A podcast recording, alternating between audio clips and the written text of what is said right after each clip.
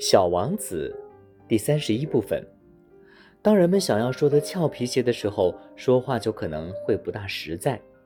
在给你们讲点灯人的时候，我就不那么忠实，很可能给不了解我们这个星球的人们造成一种错误的概念。在地球上，人们所占的位置非常小。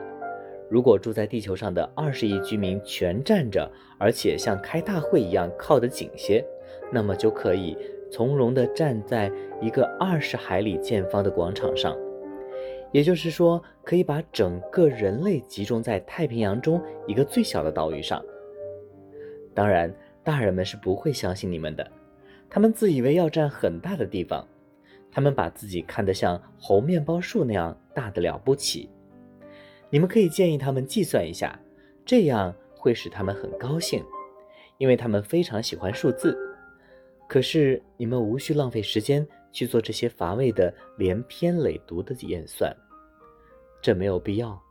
你们可以完全相信我。小王子来到了地球上，感到非常奇怪，他一个人也没有看到。